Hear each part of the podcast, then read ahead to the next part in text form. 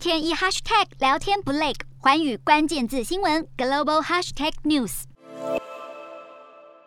随着乌克兰与俄罗斯战火持续，双方也继续进行和谈。克里姆林宫表示，如果乌克兰建立像奥地利这样的非军事化的想法，可以被视为结束战争的妥协。虽然目前还不清楚俄罗斯预期的非军事化条款具体细节有什么，但似乎暗示乌克兰必须保持中立地位，并且仍将拥有自己的武装部队。不过，乌克兰却拒绝维持中立的提议，并表示希望获得国际部队保障安全。对此，北约成员国纷纷表示将会持续提供武器给乌。乌克兰。不过，针对波兰提起向乌克兰派遣维和部队的呼吁，却被北约拒绝，因为直接介入非成员国乌克兰的事务，可能会引发与俄罗斯对抗，甚至扩大蔓延成为核战。而北约当然也相当担忧战火扩散，因此，北约秘书长史托滕伯格指出，北约正在强化集体防御，目前有数十万军人处于高度戒备状态，其中有十万美军在欧洲，要向外界强调西方国家团结的强烈讯息。